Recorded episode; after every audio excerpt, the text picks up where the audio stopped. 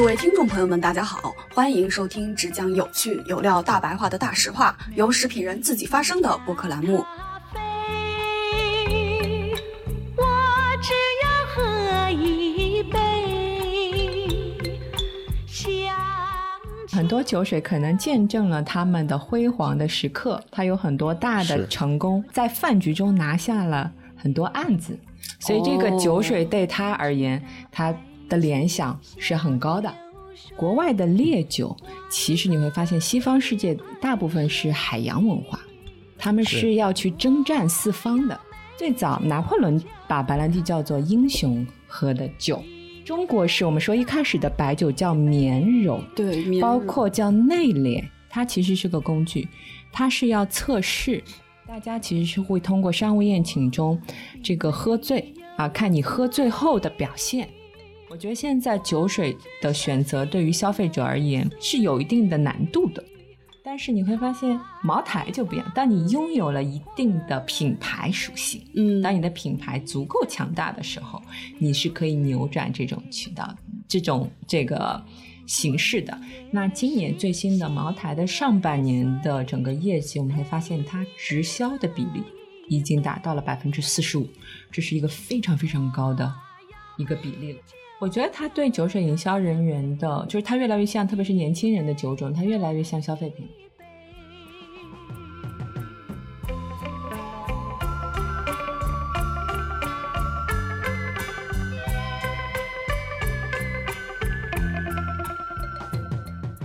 大家好，欢迎收听距离百年老字号还有九十八年的播客节目《大实话》，我是食品圈的大喇叭岳婉柔。最近呢，咖啡圈和酒圈都出了一件大事儿，就和我们开场白的音乐一样，美酒加咖啡，就爱这一杯。贵州茅台携手瑞幸咖啡推出了年度重磅。酱香拿铁，茅台近年来也推出了很多的品牌营销活动。茅台节气产品，抖音和茅台冰激凌一起推出了小情绪无限公司。除了茅台之外，还有像 Real 微醺一个人的小酒，洋酒马爹里也推出了好奇心餐厅巡演，甚至公宴，触达中国更大更年轻的消费市场。那么酒精消费到底有什么样的特点？年轻人、中年男性、女性们在买什么样的酒精？本期大实话，我们一起来聊聊上帝的六个瓶子中的三个：葡萄酒、啤酒、烈酒、微醺小酒。这些在贩卖什么样的情绪价值以及新消费场景？酒类营销到底有什么独特之处呢？每个人生活中每天都会有很多开心的时刻和不开心的时刻。我们日常中每个消费者是有很多就是情绪啊、感情上面的这种需求，那其实他们就会转移到就是说会产生一些消费啊的这种行为。那本期节目呢，我们主要是会去聊一聊情绪的消费以及酒精相关的一些话题。是，嗯，好所以，呢，我们请到了在这个领域里面有非常资深跟专业经验的凯丽老师。嗯凯丽老师给我们做一个简单的介绍吧。别把老师去掉，我们都喊老师的。好吧？啊，我原来是做这个杨氏集团做公关的，后来二零一五年创立了自己的一个呃营销传播公司，那主要服务一些呃目前上可能大家都耳熟能详的一些酒品牌。啊，它的两大背后的国际的酒水集团，嗯啊，包括一些国产的呃比较知名的一些品牌都有在服务过，嗯，这个两大酒水集团是指的，宝莱利佳和迪亚灸啊，对，因为你说集团名嘛，可能我们普通消费者 get 不到是哪些品牌，然后你就甩几个品牌，让我们 让我们震撼一下。就是想想知道，就是我们喝过你就是服务的这些。宝莱利佳呢有芝华士，哦，那这个知道了，对，马虽然没喝过。还有 Absolute 啊，这些其实都是，当然它还有非常多的这个烈酒啊、香槟品牌，其实都有，包括葡萄酒品牌。嗯第亚鸠其实是做这个威士忌，因啊苏格兰威士忌是比较多，所以大家可能听过的 Johnny Walker 啊，可能最近比较流行的泰斯卡嗯，啊，以及苏格登，不知道大家有没有听过？都是我喝不起的牌子，没有，现在你完全可以拥有，你值得拥有。我只能喝黄尾袋鼠。我们其实蛮有意思的。我们最初其实服务的是非常入门款的葡萄酒，一个是来自澳大利亚的黄尾袋鼠，还有智利智利的也是国民品牌叫红魔鬼。哦，那你这么说的话，我们就听过、喝过、体验过，非常耳熟能详。嗯，那这些品牌感觉听下来，就基本上我们去酒水货架上看到的，基本上能见的常见的品牌，基本都是凯里老师的客户，是吧？以后买买酒水的时候，又多了一点情感的链接啊！这个是凯里老师服务过的。为什么会服务这么多的酒类的这个品牌？是因为你本人很喜欢喝酒？其实蛮特别的，是因为当初刚创业的时候，正好有朋友。这个是在酒水品牌啊，那个其实葡萄酒最早，这也就是我刚刚提到的智利的红魔鬼啊，这个葡萄酒，他们当时是曼联的赞助商啊，所以就是做了一个更多是像 to C 的个 campaign。嗯，那其实最早在中国酒水更注重的是在终端渠道的配合啊，就是你所知道的，无论是大卖场。餐饮渠道还是街边的夫妻老婆店，因为那个是最直接接触消费者的。嗯，但是有一些国际的品牌，它还是比较关注自己品牌、自己品牌力的建设。所以我们第一个 campaign 就是非常阴差阳错的啊，接到这个红魔鬼曼联的一个比稿的这个需求。嗯，但当初正好是因为可能是我们的背景，就是反而没有酒水经验这个。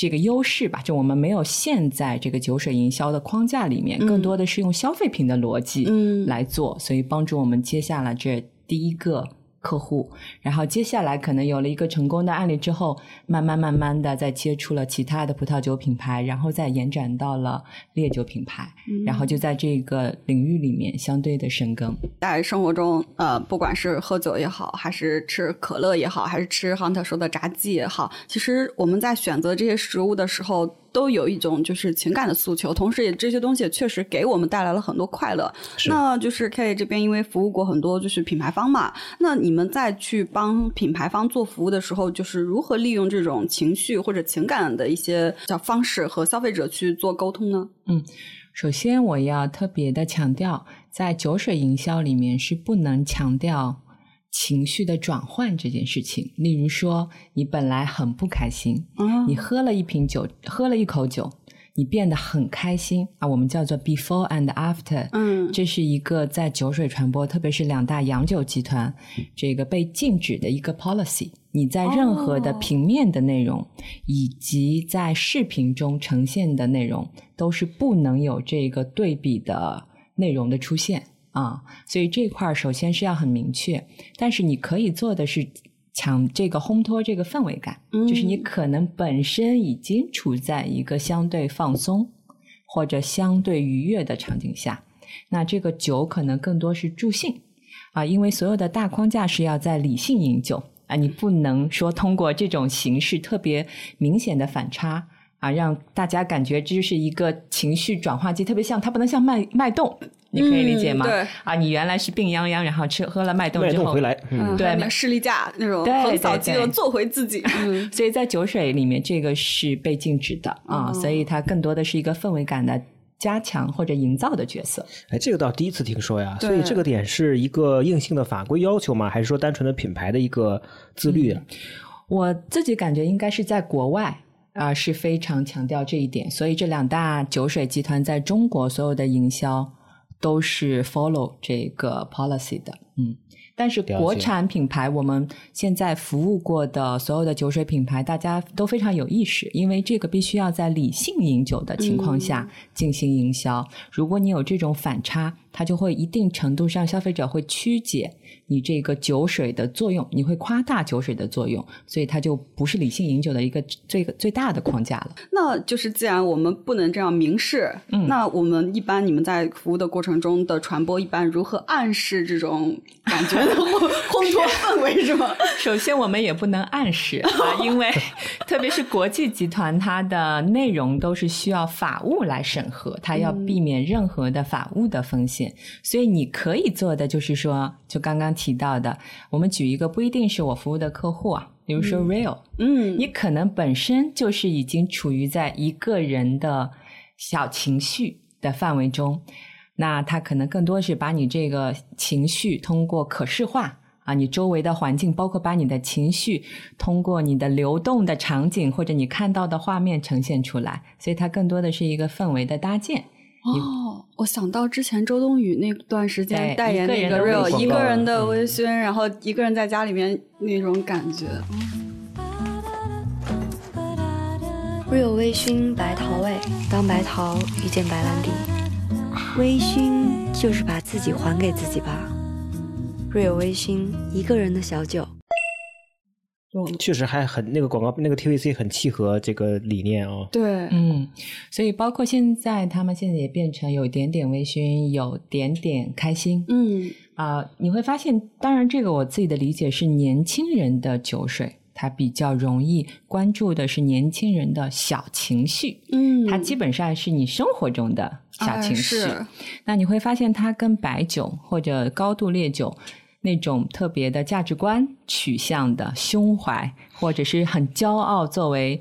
成功男士成功男士啊，它是完全不一样的，因为这也是我们为什么说现在看到茅台最近嗯啊，在这个推它的冰淇淋啊，你会发现它也是结合的现在年轻人的一些小情绪，可能工作中有一些小 emo 嗯啊，包括它营造的场景也是可能跟你办公场景比较熟悉感，你在那里面啊，可能写个便利贴，把你的小情绪抒发一下。啊，对，所以我们说整个酒水行业的情绪要分分人群，年轻人跟中年人是不一样的，所以它的整个营销的方式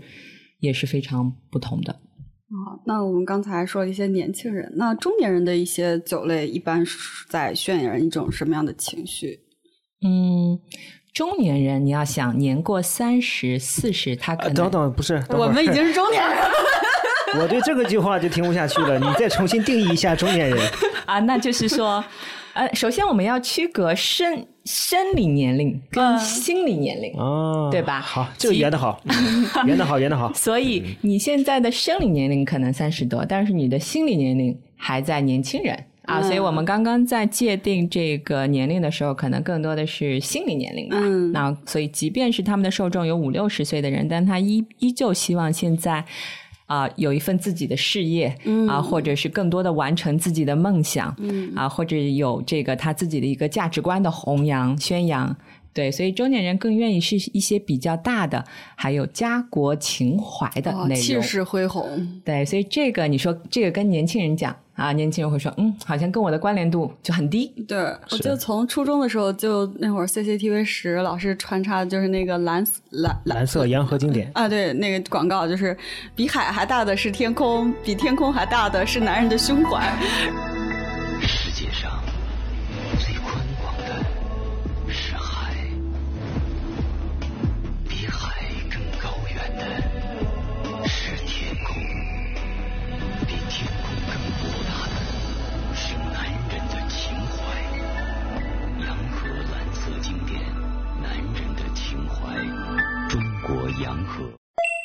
然后我从小看那个广告，我也不知道他看的是啥，反正就是那种很高端的宴请，然后一个男人，然后跟那个女的干个杯，然后没了。对，那个我自己感觉也是相对在相对已经有一段时间的整个白酒的整个调性了。嗯但是整体而言，大家这个他们还是比较触动内心的这种情怀会比较多一点，白酒跟高度烈酒会这一块儿。像我有一个客户啊，他是做中国高端白兰地的，嗯他有一款酒的名字就很有意思，叫做“不到四十喝不出的味道哦，那喝不出，是喝不”，出。所以这个酒就很特别。男人味儿，你可以自行做很多的解读我，想爹味儿。对，所以最初我们可能受众就不是我们女性啊，嗯这个我们就感觉，哎，这一款酒可能是不是对于年龄的框架的限制会比较高，或者怎么样？嗯但是我们在跟经销商或者真正喝它的人在聊的时候，嗯会发现大家对于这个酒的名字的记忆度非常高。可能现在我们有很多酒，除非啊、呃这个特别是这个高端的白酒和白兰地，你其实耳熟能详的可能就那么几个。嗯，是。那这款酒它不是一款常规的酒，你会不会发现？但是它很容易记，所以我们经常消费者说，哎，不到四十那款，然后他会感觉喝了这款之后，跟他想要的那种生活场景，或者可能到了四十岁以后，他的心理的情绪有点不太一样，可能这些人的情绪有一些压力。有一些焦虑，嗯啊，身处在一些整个非常大的整个变化跟切换当中，他还有一些梦想想去实现，所以他们的感触是很深的。所以这款酒的名字是我我觉得特别有意思的一个名字，就是它跟啊、目标消费者所处的心理状态联合的最紧密的一款。酒，这是我服务的品牌。然后我们也聊下来之后，大家对于它的知名度啊、回忆度也是最高的。哦，就是这一句，不到十四四十岁，不到十四，呃，不到 四十岁，不到十四是喝不出来的。品味岁月酝酿的醇厚，不惑光阴，淡然心境。不到四十岁，喝不出的滋味。张裕金奖白兰地珍藏版，传奇品质，百年张裕。它有一种深沉感，有没有感觉啊？你可能每个人对于四十岁都有自己的想象中的画面的。所以我当时听完这个的时候，我就觉得我我现在年纪会想去尝试一下，嗯就是那个你会很年纪到好奇对，非常好奇，会想有这种，而且有一种就是偷窥未来的那种感觉。是是，是前几天听闲聊的节目，有一个就是，如果你四十岁能穿越回去遇见十八岁的自己，那愿不愿意跟自己做朋友？大家都选的都是不愿意跟自己四十岁的自己做朋友。为什么？觉得你爹味儿太重了。原来哦，我四十岁就才这样呀，瞬间的很有幻灭感。但是我觉得这款酒呢，好像是可以某种程度上实现了某种链接的感觉啊。嗯，年纪大的人可能就是说你。他会感觉这是专属于他的味道。如果你年纪轻，你说这这个酒可能不一样，他说这是你喝不出来的味道，因为你还没有到这个份儿上。嗯，所以你会发现，无论是你对于未来的期盼，还是说你已经经过了这个时间节点，他从心理上都是有一个跟他的情绪的绑定的。哦，那我现在忽然想到，就是之前有一次我们跟老板出去喝酒，本来是一起客户的，但是那天嗯客户不喝，所以只有跟我老板喝。他说喝，呃，本来说客户不喝，咱就不喝了呗。嗯我们老板说喝喝喝，解解乏。我当时喝酒解乏，白酒为什么能解乏？五十三度的白酒为什么是要解乏？后来想，哦，他五十多岁了，可能他们那个年纪就是 你现在这么一说的话，可能就是需要到他那个年代年纪，然后才能动。就相当于我们的喝瓶喝罐奶茶的感觉啊。嗯，对，有可能有可能的。是你有时候喝奶茶，觉得能让你的心情变好一点，可能对他们而言，高度白酒就是也是承载了这个角色。嗯，嗯，可能他们那个年代毕竟没有奶茶嘛。还不知道奶茶的快乐。包括你要想，很多酒水可能见证了他们的辉煌的时刻，他有很多大的成功，或者大的拿拿在饭局中拿下了很多案子，所以这个酒水对他而言，他的联想是很高的啊，特别可能是在商务场景。啊，我觉得他可能回忆起他对于这个事儿可能是有开心的回忆，是自己高光时刻的一个投射或者物化。是上一次节目中，我们录茶的时候，觉得就是要跟茶成为朋友，然后因为他会记录你的事。今天觉得哦，这个酒好像酒好像也可以。烟酒一家，烟酒不分家，嗯，以后不再 diss 中年老老男人的饮料了。嗯因为你也会到那个年龄。你现在还喝不出来那个味道我到那个，年龄，我也喝奶茶，不是个旺仔牛来了。也可以。诶，凯莉看过很多这个，无论是呃境外的这种烈酒品牌的一些传播的路径或者定位，那也看过很多中式的烈酒的定位。那其实从你的视角来讲的话，这两个会有哪些差异呢？或者说，尤其像我们中式烈酒，嗯，其实这是这个问题特别有意思，就是你会发现，就是酒精这件事儿对于国外跟国内的人，它本身的场景最初的场景是不一样的。国外的烈酒，其实你会发现，西方世界大部分是海洋文化，他们是是要去征战四方的。嗯那这个酒可能对他的角色，一要跟着这个放在橡木桶中，要跟着他们跨越很多海洋舰队对对，所以这个酒一定程度上有时候解乏，当然还有一种情况是给他们怎么说勇敢这个勇气。哦所以最早呃，甚至说酒壮怂人胆。就是他可能在征战的时候需要一个这样一剂强化剂，嗯让你的情绪上来，你更容易去大杀四方。嗯所以最早拿破仑把白兰地叫做英雄喝的酒，所以你会发现还有一个比较特别的是，在西方他们用橡木桶，你会发现它的整个状态是动动的啊，你可能要换桶啊，到这里到那里到那里。所以你有没有发现，在西方的烈酒，一它的整个口感的攻击性是比较强的，它是比较外向性的，这个是是跟最初这个酒对于他们而言的角色就不一样。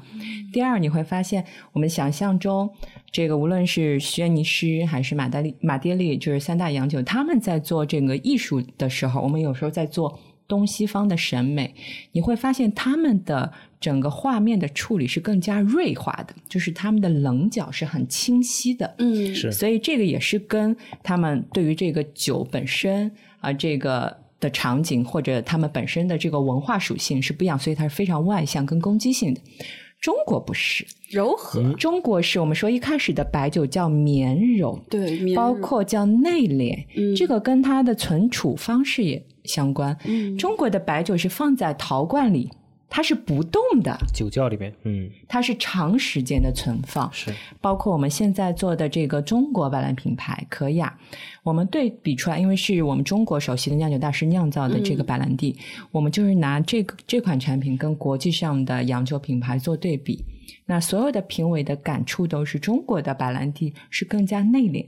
你一入口的时候。感觉没有那么强烈，就是它的香气对你的舌头的这个攻击性没有强，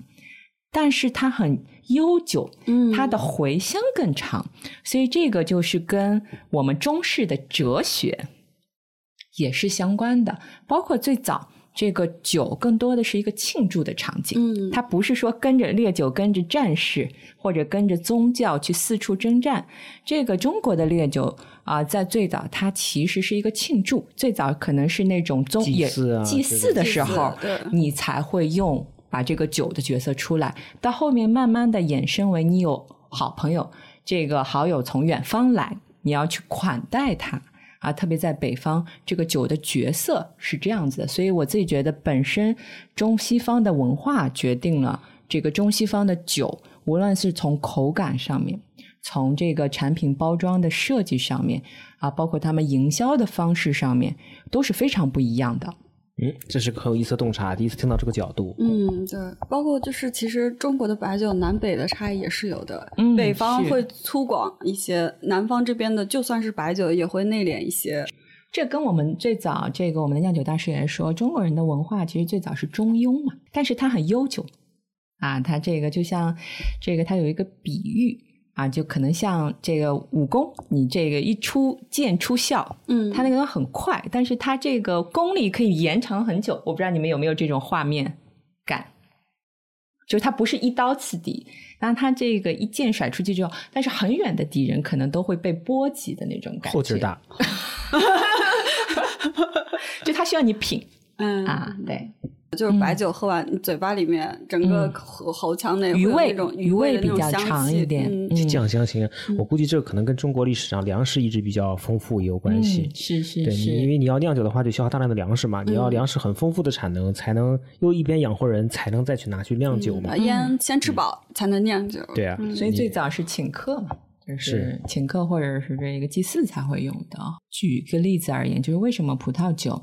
在中国啊，我们说在中国进行了这么多的饮用的教育，好像国人对于葡萄酒的场景依旧是存在这个以饭席上、以餐饮比较多，但是在国外你会发现。他们时时刻刻可能就会愿意喝两杯，他们的葡萄可能对他们而言就像果汁，饮料，饮料，饮料，所以在欧洲啊，之前在那个意大利，他们真的是随时，当然他们的葡萄酒也非常便宜，嗯可能就一两欧、两三欧啊，比牛奶稍微贵一点，所以它整个价格也决定了它就是一日常的消费品，所以它非常的高频，它整个量跑得非常大。那就是买得起、买得到，最后喜欢喝，然后才能天天喝。因为它就是葡萄汁嘛，啊你可以理解为它就是葡萄汁。但是西方这个葡萄酒品牌进入到中国之后，一直把它打造的一个最特别最初是一个特别高大上的场景，特别高大上，，嗯，所以整个消费者对他的认为，可能我必须要有一个很隆重的场景。但是现在稍微好一点，可能家人吃饭，特别当你吃饭的时候有女士在，啊，我可能会备一瓶葡萄酒。嗯，但是我们依旧没有养成自己在家啊，这个相对比例少一点啊，自己在家备一瓶。当我情绪开心、不开心，或者是说有一点小小的，我我主动想喝这块依旧比较难。这也是为什么葡萄酒的整个进口量啊，其实每年都在下滑。我自己理解就是，国人对于这款酒依旧不是一个日常的对饮用品。但是在场景上说的还是有差异有那种感觉的，就是比如说，呃，家里面过年备酒或者别别人送的酒嘛，会发现明明那个白酒的价格是那个葡萄酒的十倍、二十倍，嗯，然后大家会普遍的认为，你家里面那个厨子放了一瓶什么都看不懂的葡萄酒，高级。高级，要的就是看不懂。尤其是小时候，我就发现这种感觉，因为我是长大后无意中发现。这两个价格差这么多，明明是那个白酒贵很多很多很多。对，如果那个看不懂的标签上还打了一九八二，就更厉害了啊。至于其他的是什么不重要，反正这个一九八二是看得懂的。但我觉得有一个特别有意思的现象，你们有没有发觉？最早在影视剧中显示这个人很牛掰，他一定会说一瓶葡萄酒，对说一个年份的葡萄酒。是的但是在现代的影视剧中，说这个人事业有成，他一定会说一瓶洋酒。就是他可能会拿现在的一些日威或者是苏威、啊，他会来表示他更懂这个。现在反而你说啊，我要喝个一九几几年的这个葡萄酒，就不一定嗯，是一种有点 old fashion。嗯，哎，我们顺着刚才凯里说这个点，就是好像我们中式烈酒啊，这个酒的饮用场景更多还是偏商务场合。对，其实白酒目前为止在中国最大的场景有两个，一个是商务宴请，还有一个是送礼。嗯，其实我在呃，就我觉得我们这一代可能有一个承前启后的时候，对于白酒有一个特别不理解。我不知道你们是不是啊？就是我特别不理解为什么大家一定要在饭桌上把某人喝挂了。啊，喝倒 对，嗯喝倒。对我也是经历特别多的不理解。我想去饭局前就说，哎，今天晚上把你要把谁挂倒？对挂对不对？不醉不归。嗯包括在北方，可能还有一种习俗说，你如果没有喝挂，可能是没喝好，没喝到位。人的不到位。嗯，没配到位，对对对，对不对？但是当然，这个跟这个亲朋好友、跟商务场景还是不太一样。但是后来随着我们慢慢做了之后，包括我们说它的人群、商务宴请的人群，你会发现，其实酒水是个工具。嗯，它不是一个你真正商务场景不太是一个真正品鉴喝白酒，它其实是个工具，它是要测试，它是一个测，就是我们说做生意。可能最重要的是信任感，就是还是回归到人与人之间这个信任感。但是日常而言，信任感的搭建是需要时间的，我们叫日久见人心。嗯，但是有时候的商务场景是没有给你这么长的时间，你去来判定这个人到底靠不靠谱，为需不需要跟他接下来一步。所以大家其实是会通过商务宴请中这个喝醉啊，看你喝醉后的表现。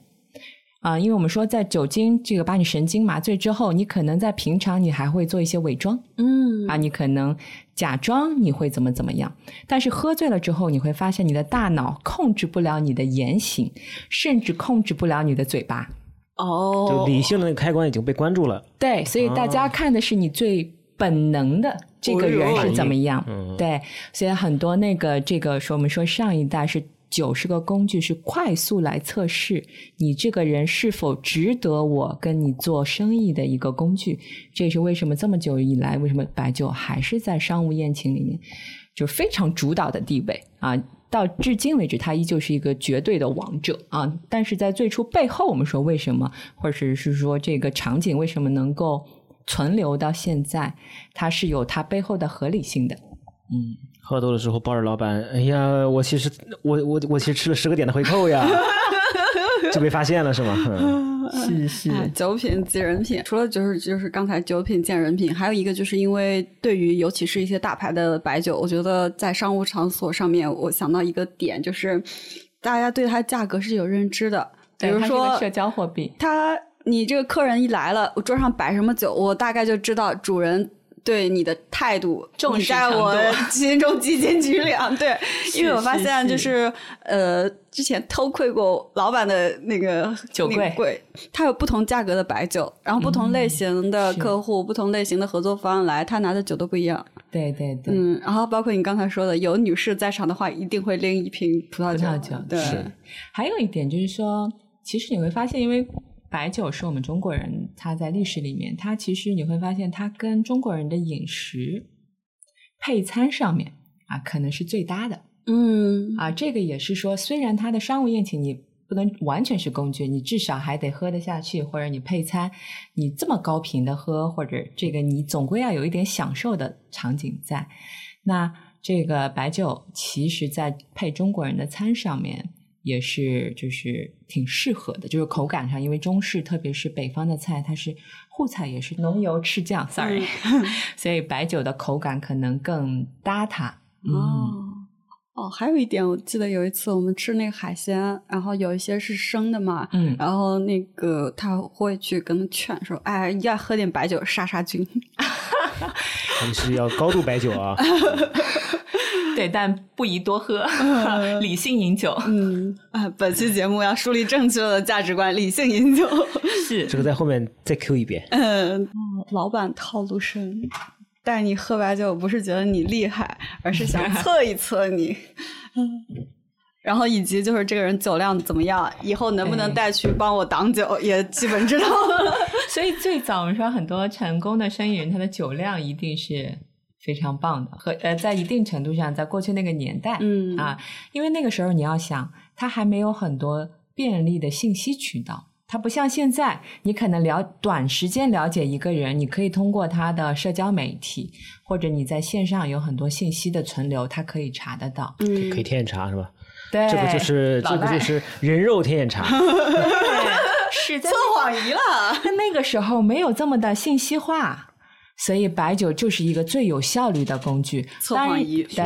嗯但是在未来啊，它是不是依旧是最有效率的那一个工具？嗯我们不确定啊，因为我们整体的感觉，现在年轻人并不是特别愿意喝酒，所以其实酒品牌也挺就一直在蛮费尽心思的创造各种场景，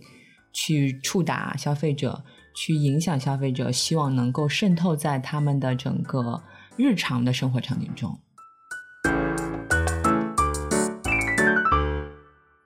那既然说到年轻人喝酒，那么我们就往那个年轻人喝不喝酒那一趴来聊了啊。那其实呃，从你们的一个洞察来看的话，年轻人目前最喜欢喝什么样的酒呢？嗯，我觉得挺复杂，包括我觉得酒水还有一个特点，咱们前面刚刚没有聊到，酒水其实有很强的地域性啊，可能一线城市跟啊五线城市的年轻人或者小镇青年，他们的整个口感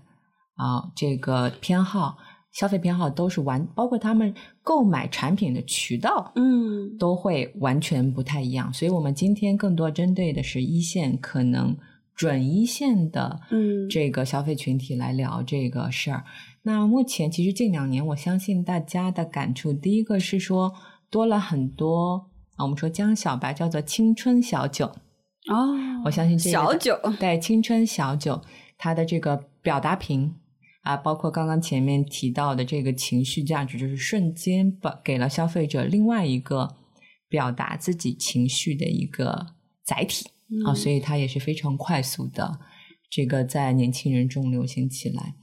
包括刚刚也提到的 real 啊，可能它切中的是特别是女性消费者，她又不想喝大，但是她又想进入到那种比较微醺的那种，就是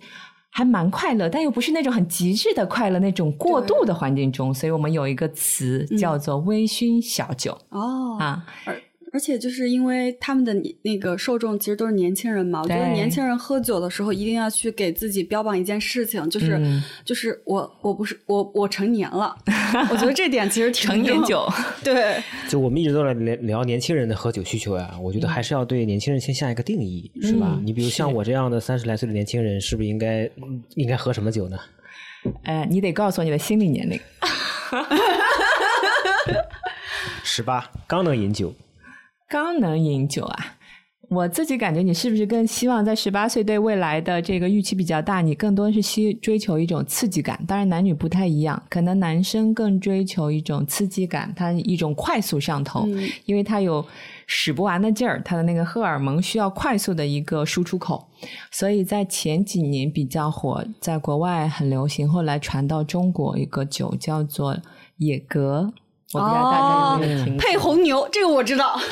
对，其实这款酒本身从口感而言是挺难入口的，因为它是中草药，非常重。在国外，其实把它当有点像感冒药。哦，你喝了之后，可能它让你快速的发汗。嗯，它其实是这个角色。但是为什么在国外年轻人很喜欢喝它？就是喝了这个之后，它可以快速上头，快速到进入到那个酒吧中的那种非常嗨的那种状态，把自己开而且它成本很低。嗯，对，可能你在这个便利店，你这个你说你喝个红酒，你得喝多少瓶才能进入到那个嗨的角色？嗯，那你如果你要喝一些。这个高年份的威士忌，但那个成本太高了，所以我自己判定，如果特别年轻啊，一群特别是男性，或者他希望快速上头，他可能会选择一些高度的烈酒，然后整个性价比的考量会比较重一点。嗯，刚才说这年轻人，我觉得年轻有两个阶段，一个就是刚才 Hunter 说的刚年轻，对，然后还有就是就是稍微刚工作，对，还有一个就是我理解叫什么初老。啊，有点像这个感觉，因为之前我记得就是有一个剧里面说到，就是女孩子穿鞋子的这个问题。嗯，刚成年的时候，刚出入社会，她要穿的是高跟鞋，就是彰显，哎呀，我小时候偷穿妈妈的高跟鞋，我现在终于有就是自主权，我要穿自己的高跟鞋，彰显我是一个成熟的女性。就比如说我刚毕业，我要喝酒，哎，我不是我是成年人，我要喝酒，彰显我是成年人的身份。那当她长到，比如说再过个十年左右，她会觉得，呃。我成年，我成我是成熟了，但是我要穿一个更舒服的鞋子，我要让我的生活是会更便利，因为有的时候高跟鞋确实不是太那个舒服，就更关注自我的感受，而不是。你在别人眼中的形象的树立，我们就说，可能一开始刚出入职场，更重，大家更关注的是人设。他希望可能你想给自己贴标签，希望别人认识你。对，那会儿更快的融入对方的圈子或者环境嘛。嗯。当有一段积淀的时候，更多的开始有自己的圈子或者自己的喜好。嗯。自己开始对产品、消费品开始有自己的选择、标签跟偏好了。对。对，但我感觉其实现在的年轻人是越来越关注自我的，就是他们原来的那个做人设的这个阶段，有被很快的这个减弱化。当然，可能也是在看不同的行业，因为我们本身是营销行业，嗯，所以你会发现现在年轻人都蛮忠于自我的，对这个他们更关注自己的体感。所以你会发现，他们现在喝的酒其实挺多元化的。刚刚我们说，可能男性更追求刺激，嗯，女生现在更多愿意喝果味酒，嗯，啊，就是甜甜的小甜水，对，小甜水。那个我们最早在帮黄尾袋鼠在做营销的时候，这个一开始我们都是主推红酒，因为基数大，就是大家的认知说葡萄酒经常是会说红酒，但实际上葡萄酒有分。很多还有白葡萄酒呢，对不对？所以，但那个时候你会发现，年轻人消费者他如果对于一上来你就让他喝这种酸涩感特别强的，嗯，这种葡萄酒，其实会劝退的。对，单宁太重，它其实会劝退的。嗯，所以那个时候我们就是鼓励这个品牌，第一次就是把小甜水，我们叫做慕斯卡啊，它是一个这个相当于是白葡萄酒啊，一个专门的葡萄品种，它但是透明的颜色，嗯，它是更多有点微气泡。然后它的甜甜口，然后你会发现，哎，好像年轻人的接触对这个的接受度反而是更高一点，这个可能更适合当代年轻人偏嗜甜的这个口味需求。Call back 了米粥之前的那一次的一个结论，他因为之前开了一家那种小酒馆嘛，然后店里面有很多酒，他最后说，我们说你们最卖最好的时候，他说是个白葡萄酒，对，那种小甜酒。对它可能我感觉是饮料的成分更重，它其实有一点点酒酒精的，就是我觉得它加那一点点酒精是为了证明我有喝酒的权利了。对，它整体的产品从产品层面上来讲的话，就适饮性更强。嗯，是对对，包括它可能会有一点心理暗示。我们认为你喝了酒之后，可能一方面这个酒精对于你神经会有一些麻痹，另外一方面你自己的心理。感受也是，我可能喝了酒之后，大家都会觉得喝了酒之后更放松一点，嗯，更松弛一下，更松弛一点，嗯。在你们服务客户中，为了让年轻人喝酒，还有做什么吗？呃，假设说我前两年看到一个很有意思的一个酒品牌，它叫做剧本杀喝酒。哦，剧本杀边喝边演，对，它其实是相当于把这个酒。融入到整个故事当中，嚯！对，所以他在故事情节中，你的角色是 A、B、C，他们即将要做下一个任务的时候，可能要共饮三杯，你才能往下进行解开下一个谜题或者是什么。哦，我还认为人设定人设的时候，你是酒呃大酒量的，你是小酒量的。大家按这个来分是吧？嗯 对，所以一度他们说这种类型的叫做喝本杀，其实是一个快速脱单的一个、哦，有了途径。对，因为可能本来男男女女。大家还要端着，还还还有一丝戒备是吗？是是是，特别现在之前是那种无论是拼场，对不对？嗯还是自己朋友，可能一上来总是有一点小小的拘束。那他叫喝了，把这个喝酒之后，大家可能快速融入到整个故事场景中，然后对对方也是，包括有一种有一种光环，可能看对面的小姐姐或小哥哥都更加的顺眼了带滤。镜了啊！对对对。啊，所以我们觉得现在酒品牌对于整个细分化的场景，其实切的比较深。刚刚提到了，无论是一个人的喝酒，还是可能大家人一起剧本杀喝酒，当然我们说传统的渠道可能就是酒吧，嗯。结合他的生活方式，之前前两年也比较火的是露营嗯。啊，包括这个疫情之后，大家比较就疯狂的外出，结合这种音乐节，哦。啊，所以它是在比较这个年轻人的场景会比较多。那你会发现他的这个，他希望跟年融入到年轻人的日常喝酒的整个场景中，嗯这样相对的高频让他们的接触这个酒，然后逐步可能有一种口感性的适应，或者是养成对可能有一种情绪的联动。因为假设说你在酒吧喝了一款酒，你的那个时候的状态是一种特别兴奋或者是特别愉悦的状态。嗯我们非常鼓励消费者在家的时候，即便你只有一个人或者只有几个朋友，你打开这杯酒，你的大脑中是快速连接到、联想到你之前在酒吧那种很愉悦的场景的。啊，这也是我们说。过去疫情的两年其实蛮特别的年份，对于酒水，就是当你的终端线下的终端都被关闭了之后，嗯那你的酒水的消费怎么样？对不对？所以我们其实就变成了这个居家和，就是我们在培养年轻人居家，呃，这个饮酒的这样一个氛围感的搭建也好，这个习惯的养成也好。所以啊、呃近两年我相信大家比较熟悉的就是便利店调酒，哦对对吗？有看过，其实嗯便利店调酒也是让它更易饮的一种方式，因为你加了无论你喜欢的气泡水，还是你的这个旺仔牛奶，还是一样的，它通过你熟悉的味道，把把酒酒精带入精带入啊，让你知道哦，原来它不是你想象中的那么的刺激难喝，或者是说，因为它一旦调酒之后，它的酒精度降低，嗯。所以它的整个场景就会更多元一点。嗯，嗯，这就是比如说像刚才提到中年人，他们喝一局是为了把他们喝倒。那其实年轻人的酒精的消费，我感觉就是像那种类似于想营造的是那种一天我能就随时随地把它像饮料一样一直能喝。我反正我也不会喝多。对，嗯但我一直处于那种微醺、相对快乐的小快乐的那种感觉中。对，嗯，哦，这个蛮有意思。而且现在，因为今年我发现，就是呃，上海的街边有很多那种就是塑料杯调酒对，二十八块钱一杯，买不了吃亏，买不了上当。就是，感觉这里又可以 Q 一下米粥的这个 beverage 那个饮料啊。啊，他那个家店比较贵，我说那个二十八的那个可便宜了，就他那个杯子其实也蛮蛮小的，就像那个比这个还小一号。哦，对，嗯，现在年轻人特别在上海很流行，就是在街边喝酒。街边坐在马路牙子上喝酒，对，就米粥的那样的店，就是他就在那个马路边，然后一群人，年轻人坐站在地上或站在这个三五成群，是。路都给堵了。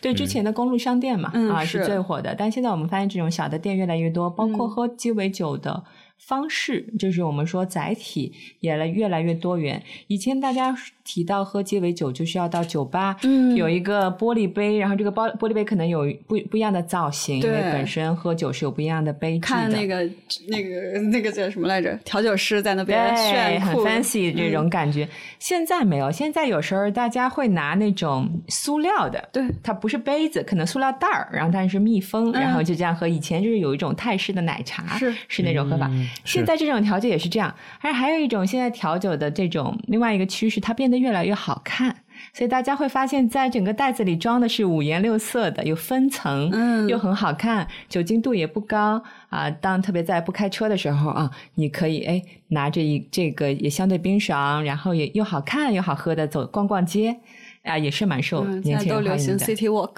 然后拎着一包，边边走边喝，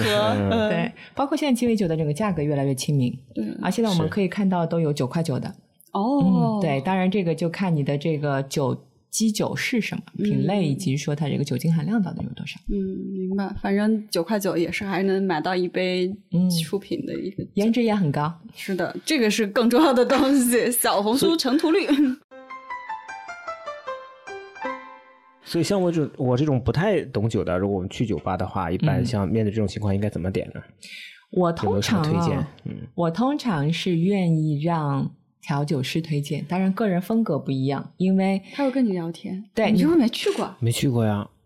哦哦，我这么正经的孩子，哦，对对，首先 误区，人家去酒吧的也是他们正常的社交生活，对吧？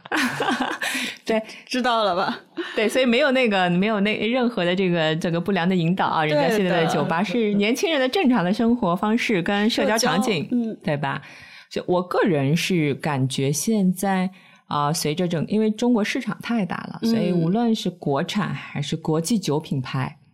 太多了。我不知道你们有没有感觉，去个超市，然后你就去了这个酒区，一排一排的酒，琳琅满目。嗯，可能我作为在酒行业做了几年也不多，但认识的酒品牌，我感觉好像一半都达不到。所以我每次也都在想，可能我还认识一些，大概知道这个行业里面哪些比较好卖，或者是哪一些相对口碑比较好。那如果普通的消费者面对这么多的选择，他到底该靠什么来做他的这个购买决策？嗯我觉得现在酒水的选择对于消费者而言，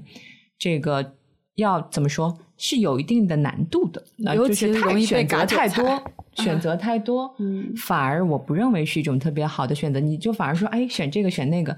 酒水是一定要你喝了以后才能有这种感受的。你跟你说了很多它的香气、口感，你其实很难感受到的。所以，当所有的酒品牌都在跟你描述着相似的香气跟口感，嗯甚至有一些都是西方的水果，你甚至都不知道是什么这些的时候，你其实无从下手做判定的。这个时候，你可能就会选择你的价格带，你更适合哪个价格带，你就做开盲盒吧。我有时候感觉，就像我自己在超市里的选酒，也感觉像开盲盒的这种感觉。这种其实就是精酿吧比较做的好，就是它一、嗯一排酒头，然后你进来之后，你可以每个都尝一下。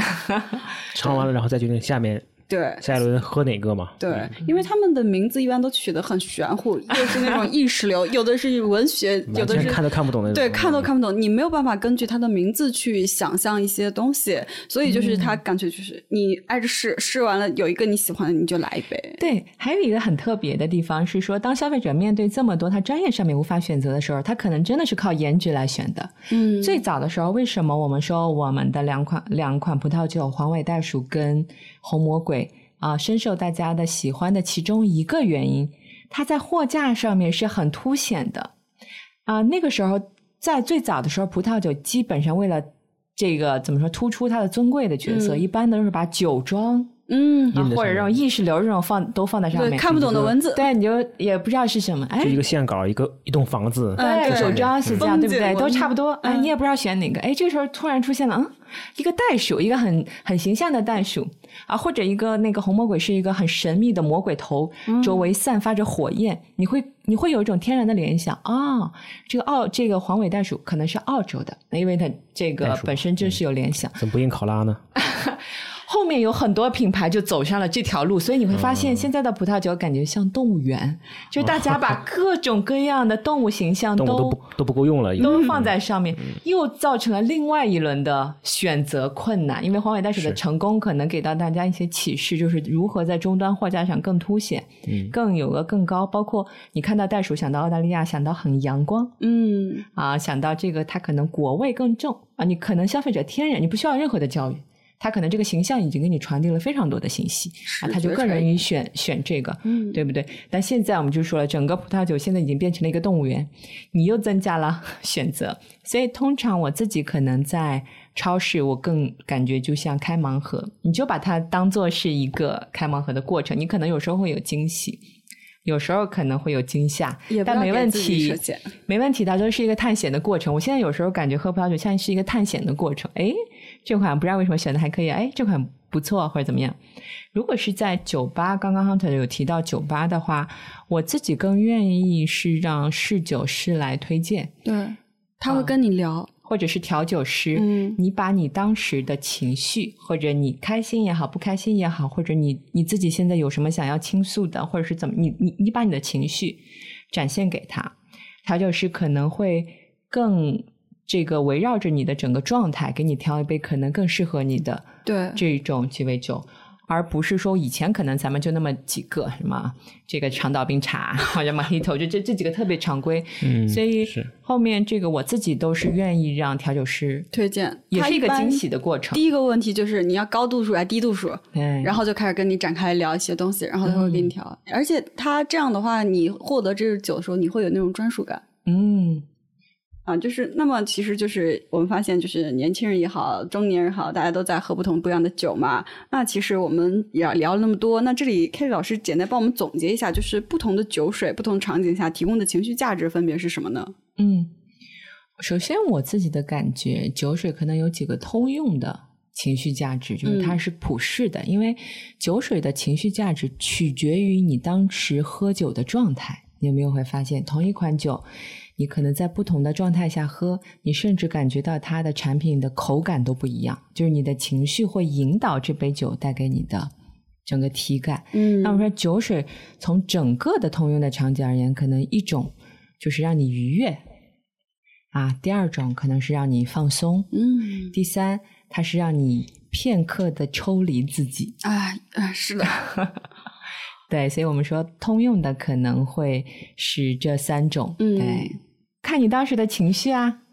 就假设说有一个特别有意思的，呃，可口可乐从二零一六年改了一下，改了一个它的营销语。它最在二零一六年之前，肯定大家都知道，就是那个畅爽开怀，嗯它的英文叫 Open the Happiness。嗯但是它现在的改成了叫 Taste the Feeling，品味感觉。所以它最新的广告也是，就是以前你可能想到可乐就是特别开心的那种状态，很多人就是那种能量值是比较高的。但它改了这个最大的 slogan 之后，你会发现 feeling 的包含就很广。更广。对，场景也会更广，谁都什么样的情绪下都，无论你开心不开心，一个人、很多人，或者啊、他最新的一个广告中，我印象中很有意思，是说他讲了一一一个哥哥跟一个弟弟，他在家中就是这个哥哥一直在欺负弟弟，有很多小的场景，然后但是每一次都哥哥在很多场景中都抢他的可乐。然后弟弟有一些小的怨念这种，然后到了这个换了一个到了一个室外的场景，就是有一些大的学生来欺负他的弟弟，嗯然后要抢他手里的可乐，然后这时候他哥哥挺身而出，把这个可乐拿出来，然后他们两个又是一种特别的兄弟情深，又有愉悦，所以他在整个广告中其实把这个 feeling 在不同的时刻的 feeling 都包含进去。就所以回到你的问题，这个他酒的情绪可能是跟你当时的状态、你所在的环境场景是相关的。嗯，每一个人都能找到自己的那个酒，多尝试。你喝可乐的时候，你会有不同的味道吗？会有，嗯，有时候偏甜一点，偏苦一点。嗯，有时候甚至就是极度情绪快速喝的时候，你只能喝到那种刺激、那种嗯气刺痛你舌头那种感觉。是。因为之前开丽也提到，就是在做酒水营销之前，你也做过其他消费品的一些营销。那对比来看的话，酒水的营销和其他品类有什么样的区别呢？嗯，怎么说？我们认为酒水在过去几年其实经历了几轮比较大的变化，就是第一种，它从重渠道啊开始变成重消费者这个生场景，嗯包括现在有很多的烈酒，其实在做的是消费者的教育，因为都是舶来的这个这个产品，嗯所以他对这个品类相对陌生，所以这个会做一些品类教育的事儿。嗯那之前我有一个客户，他做的是跟中国的传统文化相结合，把不同的神兽融入哦跟这个产品本身的形象，甚至有口感，嗯以及这个产品背后的故事。啊，例如说，它这个酿酒的地方在哪里？它的这个自然环境是怎么样的？可能跟中国的某一个神兽，例如说，我们当时有把应龙啊，就是都是在《山海经》里面的很多形象，赋予这个产品，让大家可能产生一种文化的这个怎么说熟悉感，嗯更愿意来尝试，先来尝试，嗯然后慢慢的告诉你哦，原来这个酒你可以怎么喝，品鉴的步骤是怎么样，你可以从其中啊、呃发掘不同的香气、口感是怎么样的。所以很多的这个我们说烈酒现在在中国在做品类教育这个事儿。那其实我们还发现，就是有一些九十九块钱六瓶包邮的红酒，这能喝吗？我首先觉得你得先确认它是不是科技狠活儿。嗯，是，啊，对，现在有很多可能真的是用工业原料调配而成的，对，所以它尤的其是某西西、某音这些渠道的那些产品，经常还是应该容易踩到这些雷的。对，所以你自己算嘛，你就算一个价格。假如说它九十九块钱六瓶，每一瓶的单价差不多十六块五。嗯如果它标榜是国外的进口，那就要扣除百分之四十八的关税，那么每一瓶的成本只剩下了十一块一。那这个时候你是不是要考虑到玻璃瓶、原料、这个酒塞、海外运输、仓储，它是不是匹配？可能这个事儿我都不讲究任何的项目桶这个事儿，嗯但是光说海运或者空运这个事儿，集装箱。它有没有这个集装箱的存储环境有没有空调？因为葡萄酒的存储对环境要求是比较高，要恒温二十六度，包括你不能有很大嗯动荡，所以会影响它的口感。所以你这样一算，你基本上可以判定它的成本大概率是覆盖不了。理解就是整个葡萄酒其实背后有非常的整个环节。那当然，现在我看到网上也有蛮多教大家来测试这个酒是不是假酒。我觉得大家也可以学一下，例如说，如果是调配的酒，它一定是不均匀的。无论是从颜色上而言，以及它是否有沉淀物啊，最简单的，你可能把这个酒水倒到餐巾纸上，你看一下它的酒液的颜颜色是否均匀。如果说只有中间那块的颜色很重啊，周围都特别的浅，水，嗯，对它大概率就是科技狠活了。哦啊，包括它是否有这种不正常的沉淀物啊，这些，对，所以我觉得大家还是要非常的这个谨慎的选择这个酒水九十九元。虽然说可能价格上的吸引度更高，但我们更建议去正规的厂商、正规的平台去选择。嗯，刚才提到，就是酒是一个需要体验之后你才能选嘛，嗯因为我们之前牛奶我们知道就是有很多试吃，那嗯在一些终端酒的，它也会去做这样的一嗯些，对，其实特别是高端的酒，目前的主流的营销方式还是线下的品鉴会。嗯啊，无论是代餐的品鉴会还是不代餐的品鉴会，啊，这个让他亲身的感受到这个酒的风味，包括他可能需要一个引导嗯啊，去让他刻意的去呃关注某一些风味，他可能更能够懂这个产品，更能够深度的、更多元的了解啊。所以现在像嗯，这个我们说其中一个知名酒品牌现在就在做苏格兰威士忌的这种品鉴课程，很多消费者是可以自己去报名的，它有个一级、二级、三级的课程。啊，像我们中国的这个高端白兰地科亚也在做这个事儿，你可以去报名。我们有一个营造了一个场景，然后我们有一个讲师带着你，包括啊、你会发现酒还有一个除了情绪的这个属性之外，它还有一个很重要的叫做社交货币。嗯当你在聊的时候，可能你在话题开启的时候，你说：“哎，今天喝的这瓶酒，它有哪一些历史？它有哪一些有趣的故事？它会可能就是你在拉近、快速的拉近双方的距离。当你带了一杯威士忌啊，你可能跟他说：‘哎，你知道吗？这个是什么的哪个产区的？’啊，它有什么特别的工艺？哎，大家会觉得，哎，这个人还蛮懂的啊，就他可能会对他这个标签啊，会有一定的建设。所以我们说，现在一些特别高端或者一些烈酒都在做这种品鉴会，可能有一种是非常高端的代餐，还有一种就是说我们叫做品鉴教学，消费者自己来报名，我们有一个讲师，包括可能会从不同的课程、不同的难度吧，就是授课的难度，会帮你从原料啊、酿造工艺啊。啊，各种后期可能会有调配啊、陈年啊，就是它会拆解不同的工艺，然后让你知道了整个过程之后，再带着你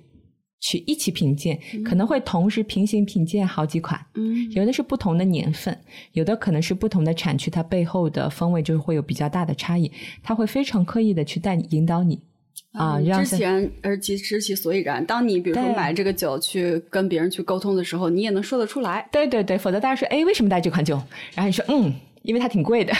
然后就会显得可能呃就稍微单薄了一点，除了可能立住了你是土豪的这个 人设，嗯。哦，这个还挺有意思。那其实我觉得酒类的获客成本还是挺高的。嗯，特别高，嗯其实现在特别高那。这种品鉴课程，我理解应该是像私域的逻辑了。那所以对。他如果要下单的话，闭环的话，应该是通过这个酒品牌自己直接就把这个订单收过来了。嗯。那如果像比如线下实体渠道呢？啊，你会发现在可能在一线城市跟下线城市又不太一样，就是在终端渠道。嗯。我们说一线的城市可能相对的，特别是年轻人被整个信息获取的渠道特别多元，嗯。你可能甚至有呃某东、某猫，嗯。或者是各种国外的网站，你都会去来看，是哎，这个酒的评分怎么样啊？啊，或者是有没有其他，就是你获取渠道特别多，对所以你可以自行做判定，是。所以你。会发现你的线上的选购的渠道，线上这个你就可以自行的下。但是在我们在下线城市就很特别，下线城市有一个根深蒂固，或者是说当地的这个酒水供应商一直在给消费者建立的概念，就是网上容易买到假酒，哦，所以大家更愿意去他身身边的酒水这个熟人熟人，他可能就开了一个这个酒水店，嗯它里面卖可能卖很多白酒、洋酒，这个呃高各种各样的烈高度烈酒，它是基于对于这个老板的信任。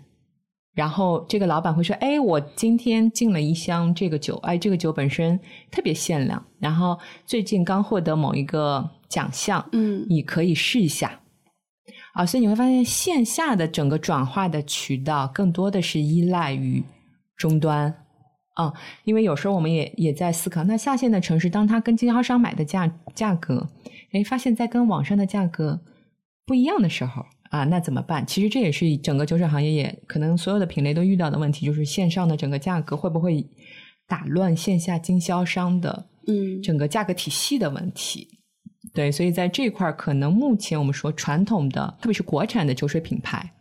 啊、更的整个转化场景还是在线下的。嗯但是洋酒你会发现，因为它的主主要受众在一线城市和嗯沿海城市，所以它整个大有百分之五十了，应该是快可以是在线上完成。看就是下一线城市的熟人经济。上次那个跟尼尔森聊的时候也是，嗯，对是，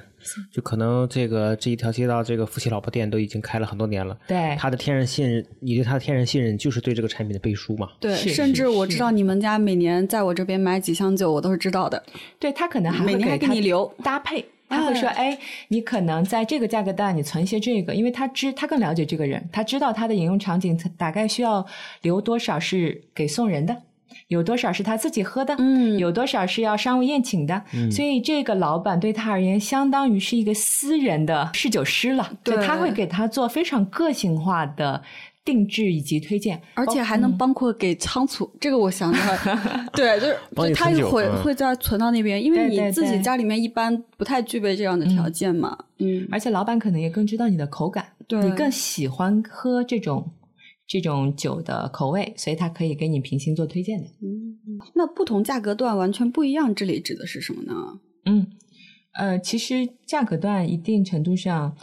呃，它针对的人群就不一样了嘛。嗯就是我们刚刚提到的，呃，这个价格段可能在五十到一百，甚至现在有更低的，嗯那可能一定是年轻人，他的整个销售的渠道一定是以线上的为主。啊，是，对，他可能越高端，他越年轻人，嗯然后越价格带低的话，他们越类似于消费品的那种打法。嗯，对嗯对对，越高端可能越关注线下的这种体验，嗯更注重私域的，就是它是非常小小的一群人的这个体验感或者这个品鉴的这个这个活动的搭建的，嗯，是不太一样的，就是线上跟线下还是有区别。嗯啊，但是我们发觉一个比较有意思的是，啊，疫情的确改变了很多人整个买酒或者是消费酒的整个特点。然后在疫情期间，不得已，很多人是把这个消费转移到了线上啊，特别可能是以很多年轻人，嗯他闷在家里，他他需要情绪释放啊，可能这个酒水一定程度上承载了这个角色。但是疫情之后，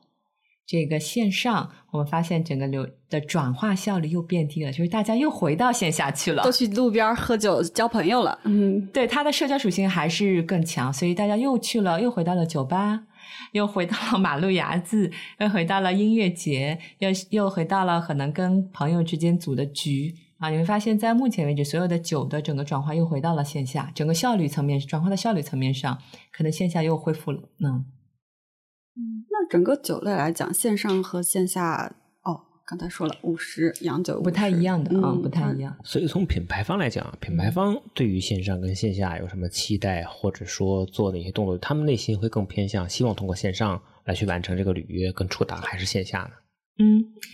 首先，所有的品牌方一定一定是希望自己掌握消费者的，就从长远而来，嗯，是因为它可以直接触达，嗯避免中间商。赚如果是差对 倒不是差价，因为你不能被它它所掌裹挟，对不对？嗯所以你可能会涉及到很多的整个毛利的问题，对不对？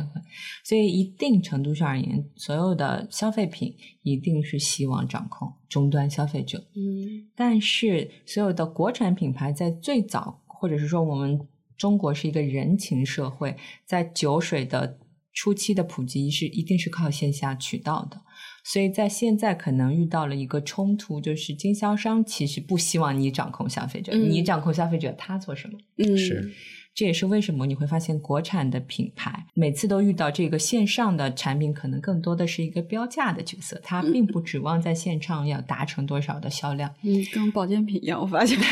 对，否则它它一定要保它的一个毛利嘛，嗯对对不对？但是你会发现茅台就不一样，当你拥有了一定的品牌属性，嗯，当你的品牌足够强大的时候，你是可以扭转这种渠道、这种这个形式的。那今年最新的茅台的上半年的整个业绩，我们会发现它直销的比例已经达到了百分之四十五，这是一个非常非常高的一个比例了。就是直接从品牌到消费者个 APP 哦，啊，消费者可以直接在它的这个 APP 上面进行下单。那相当于纯私域了，嗯整个把它的流量都沉淀在自己的闭环渠道里面对了。，当然，它也在做一定的这个产品线的调整。例如说，它的线上的产品线可能是更年轻化，对，对三九九、嗯四九九，我记得之前看对，过包括一些限定款，嗯就是线上限定款。它最近出了节气款，嗯啊，二结合中国传统文化二十四节气，包括有一些生肖酒。或者一些年轻化的周边，茅台哦。最近这几年特别年轻化，他做了非常多的周边，包括他自己有一个很可爱的形象，还培养年轻人喝茅台。哎，包括他的这个冰淇淋雪糕，他都可以在他这个小程序上买，嗯所以他也不能完全把终端的这个客源都抢过来。所以我们自己的理解啊，它是不同的客群嗯啊分属，可能年轻人他更多的是自己掌控嗯。啊，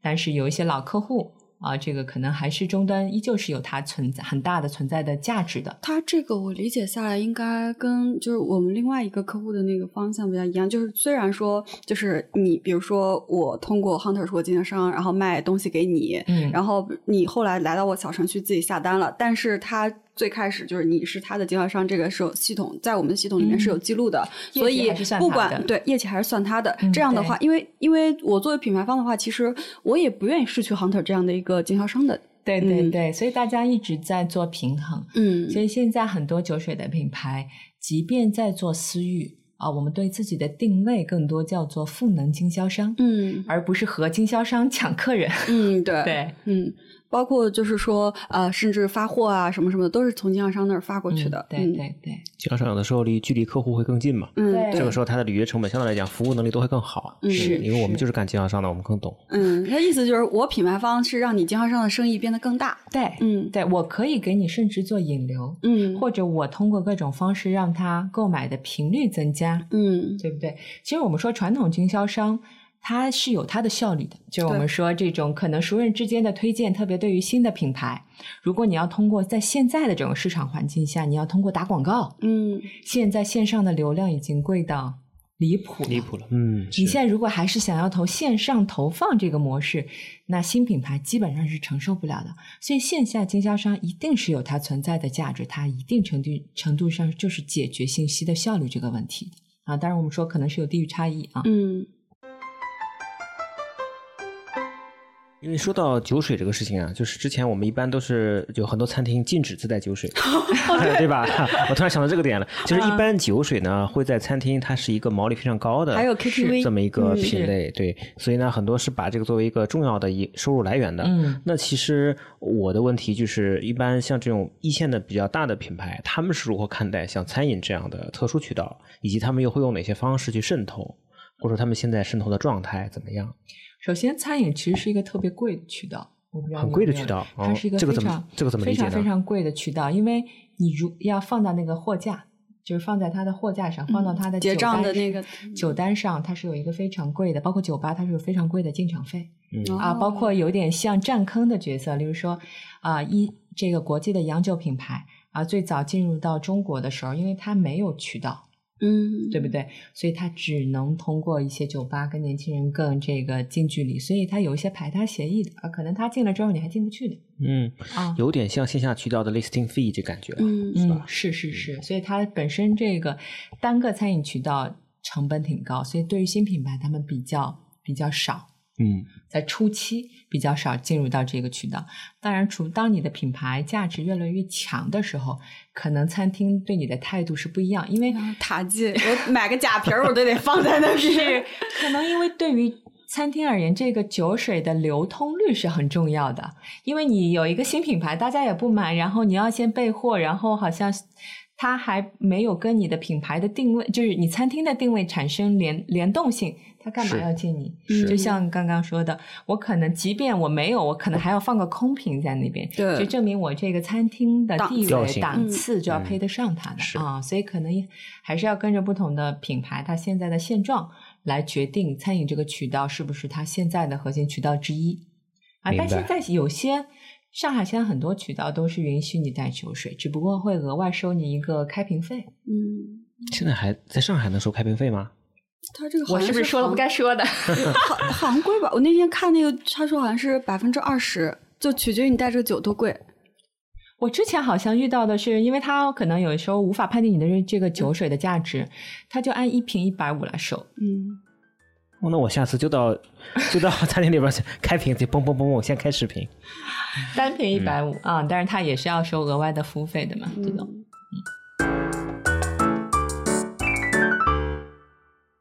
那因为就是凯里这边在酒水的营销行业做了很多年嘛，那你自己对于酒水营销行业的一个变化的一些感受有哪些呢？我觉得他对酒水营销人员的，就是他越来越像，特别是年轻人的酒种，他越来越像消费品了。嗯，感受啊到了，所以其实它对于整个有点像饮料，越来越像饮料。对嗯对对对，特别是一些入门款的，它需要你一定的频率来饮用它，所以它变成越来越快消品。所以其实对于本身的市场营销人的要求是越来越高的。对，像但是凯莉这样的专业的人士才才适合。嗯，我觉得我最早可能就是把你们公司的名字打在公屏上。可能我们最早就是因为做，就是我自个人本身最早是做 to C 的，就是嗯误入到酒水行业，嗯反而可能在那个时间节点，它正好是对、嗯大家觉得，哎，好像怎么跟我们原来酒水行业做的不太一样，嗯没有那么传统的套路嘛。对对对，我们反而没有那么明显，到这个不能做，那个能做，所以我们可能反而更开阔一些。嗯但是近几年你就感觉不一样了，你的就是从这个乙方的角度而言，你的竞争就更更激烈了，因为你会发现做快消品，无论是例如说美妆啊、食品啊这种经验丰富的乙方，他可能的竞争优势就一下子要比你强很多，而且他的整个资源的联动性也会更强啊。所以其实现在我们感觉就是对于营销人的综合的能力的要求是越来越高的啊。当然，酒水行业是一个特别特殊的行业啊，所以我们刚刚因为提到了它的饮用场景。它的地域差异性，它整个品类之间有不同的整个产品本身属性的不一样，它还是有别于消费品。只是说现在我们为了这个在一定程度上增加在年轻人眼前的曝光的频率啊，或者渗透到他的生活方式当中，我们不断的在用消费品的方式在在做。但是你会发现它的转化渠道可能跟消费品还是不太一样的逻辑嗯。是。我们刚才说完了基础款，那高端的一些酒类有什么样的方向呢？就是做非越来越重体验，越来越重沉浸式的体验啊，包括怎么样？国外的品牌现在还在不断的嫁接中国的传统文化啊，因为这个国人可能我们说慢慢慢慢自己感觉像文化自信了，对它有点像我们说日本进入到第四消费市场，就是它整个对于自己本土的文化的重视。自信会更强，就是你再说你是源自于国外，你是源自于哪里，对他年轻人的吸引度可能不高，反而降低。那跟我有什么关系？对对对，对 不对？你你在这个国外有有一个很大的酒庄，或者你在国外评分，那那跟我有什么关系？是的啊，所以可能我觉得不好喝就是不好喝。对，所以他主观判定。所以我们现在说，这个国际的品牌一直在往年轻人的整个审美。包括它的整个本身的东方文化在靠近，所以你会发现，我们说之前马蒂利做啊前最早的时候做餐厅是叫做好奇餐厅，当然它是跟刚刚提到的美食的结合比较重，它就是做 fusion 啊，这个可能中式的原材料用西式的烹饪方式来做，它叫做好奇餐厅，在不同的城市做巡演。那近几年呢，它就开始做宫宴。啊，就是那个故宫的宫做宫宴，包括他有一场发布会是在敦煌，那很中式了，对，具有很强中式标签，包括他很强的整个在引用的整个。仪式感上面，包括酒具上面，它都有很强的中式的这个文化的背后的底蕴在，做的非常棒。我觉得他在找自己的这个合作的这些 IP 也好，他是非常讲究的。他他本身是个高端的、贵的，他一定要找的是这种有深厚的这种底蕴啊，有这种很强的这种才行。对对对对。刚才凯里说的这个，我觉得跟我们上一期这个尼尔森的这一期也提到，就是很多的国际大牌现在做本土化，已经做了非常长远的一些布局啊，然后做的效果跟呈现的终端的质量也是非常高的。我稍微补充一下，就是说像玛丽在做的这个千年宫宴，它甚至每一次道菜的来源都是来源于中国的一个一幅名画或者是一幅这个古诗词。我印象中有一有一道菜，它是来自于《韩熙载夜宴图》啊，它是围绕这个故事产生这个这一道菜的诠释，还有这个《清明上河图》啊，所以你会发现它跟我们的传统文化的距离是越来越近的啊。我在一定程度上理解，它也是希望跟中国消费者在深层是有一个联动性的。所以，像品牌方现在也要越来越。低的摆低自己的姿态，跟消费者考虑他们的一些需求和他们能看得懂什么东西。是。因为凯迪作为这种 global 的 agency 啊，然后没有没有，我们现在是纯本土。嗯，这个 global and local 的 agency 啊，因为跟 agency 就要这么讲。所以，既然呃横向看过很多品牌啊，其实不同品牌不同阶段的维度的打法呀，看了很多。那有没有自己说，因为做了很多年的乙方嘛，有没有自己说想自己创业去做一个品牌的想法？我感觉每一个做营销，特别在乙方的人都有一个品牌梦啊，因为你之前都是可能是我不能说是在帮他人做嫁衣，嗯。啊，包括你可能做的越来越深，你会发现一个品牌的成功，它不仅是营销成功啊，它可能会涉及到比较多，例如说你的产品端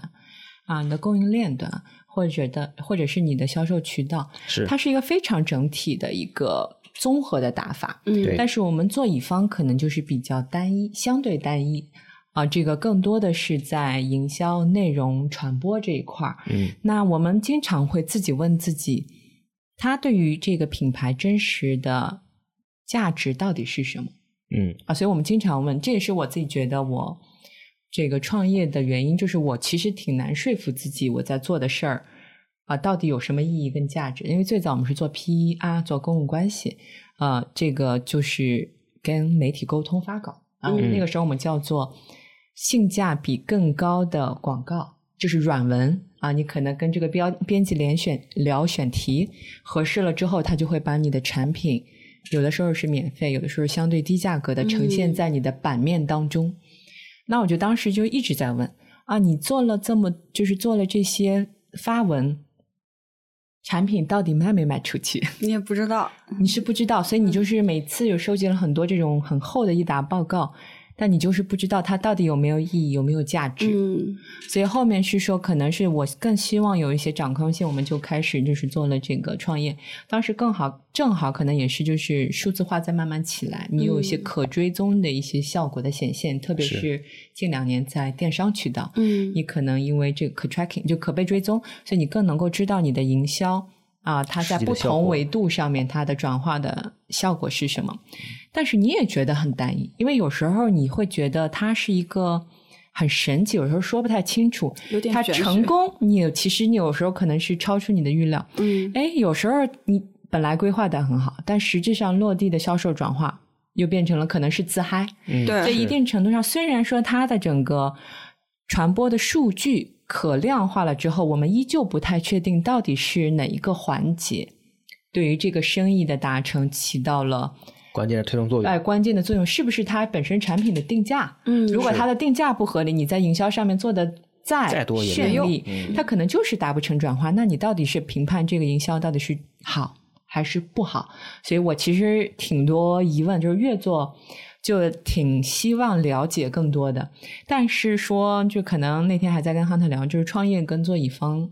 是完全两码事儿。嗯，可能这个自己有自己的品牌，可能需要你的技能的板块嗯，要更更丰富、更多元吧，更多。嗯，对，所以还在考量当中。啊，还有还有小火苗，那就好。还有小火苗在燃烧。嗯。所以我以为你会先先回答，我也想做一个酒水品牌的。我觉得酒水品牌，呃，我自己感觉做的，我担担心你会觉得，嗯，我的甲方都太弱了。我觉得做酒其实挺难的啊，是吧？如果说你本身特别喜欢喝酒，那我觉得你在这个行业一定是特别有发展的，因为就像刚刚提到的，酒水一定是要你自己。品鉴，你可能才有不同的你自己的体感转化成来传递给你周围的人。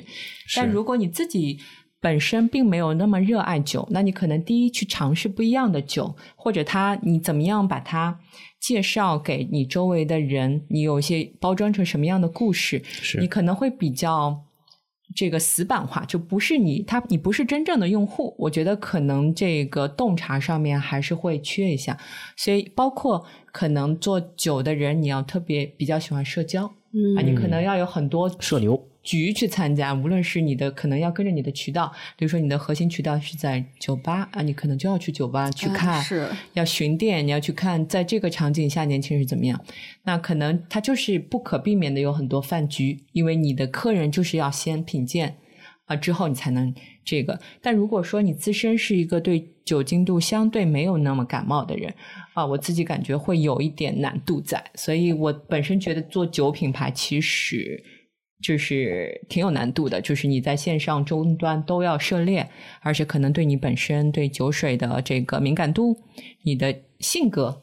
都会有一个很综合的考量。嗯，听下来，反正凯蒂想不想做，我是没听出来，但我是不想做了。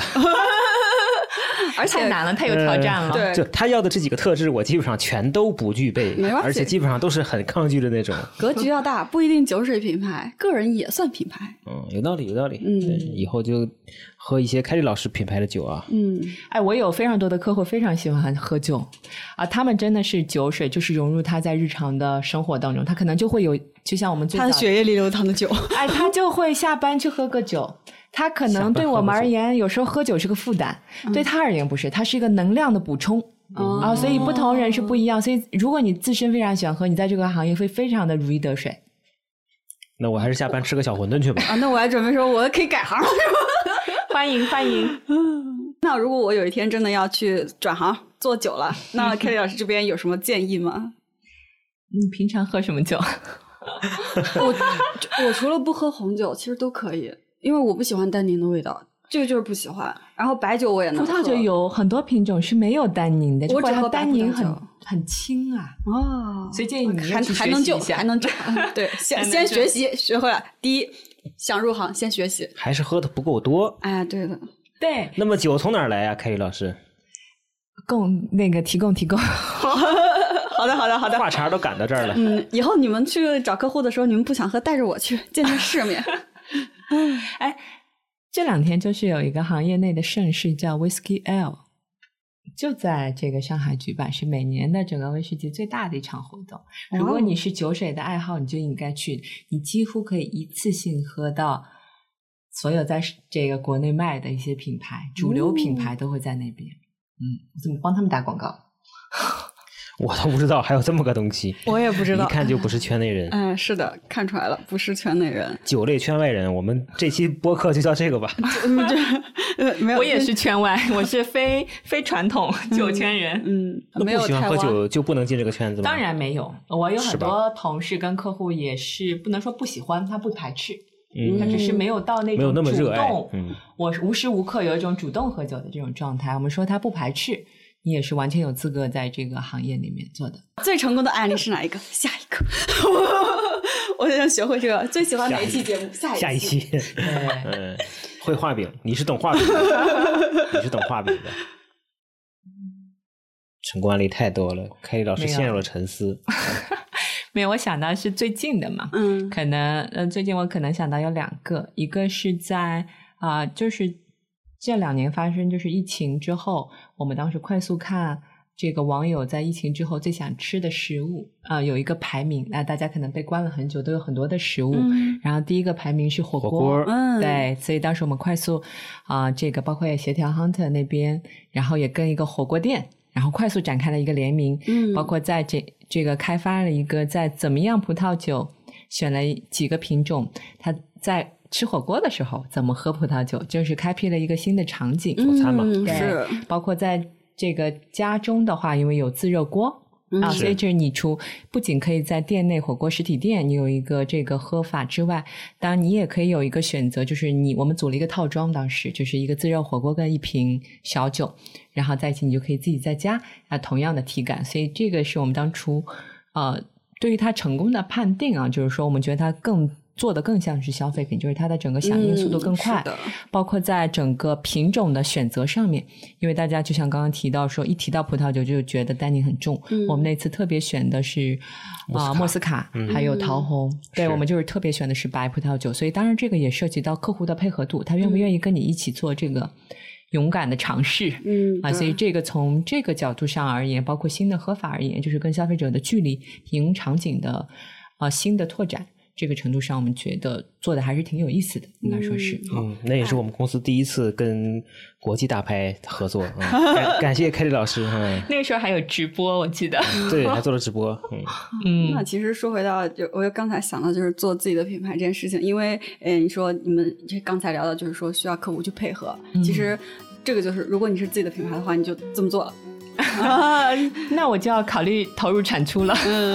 哎叫算账了哎，哎你看，一一旦屁股变甲方，瞬间就不一样了，对吧？如果如果他是乙方，哎呀，你不能只多算点预 ROI 的，算对不对？对咱们这个还要搞品宣的，你不能只看品销，对不对？你已经掌握了太多我们这个行业的秘密了，你这个以后不能跟你做合作。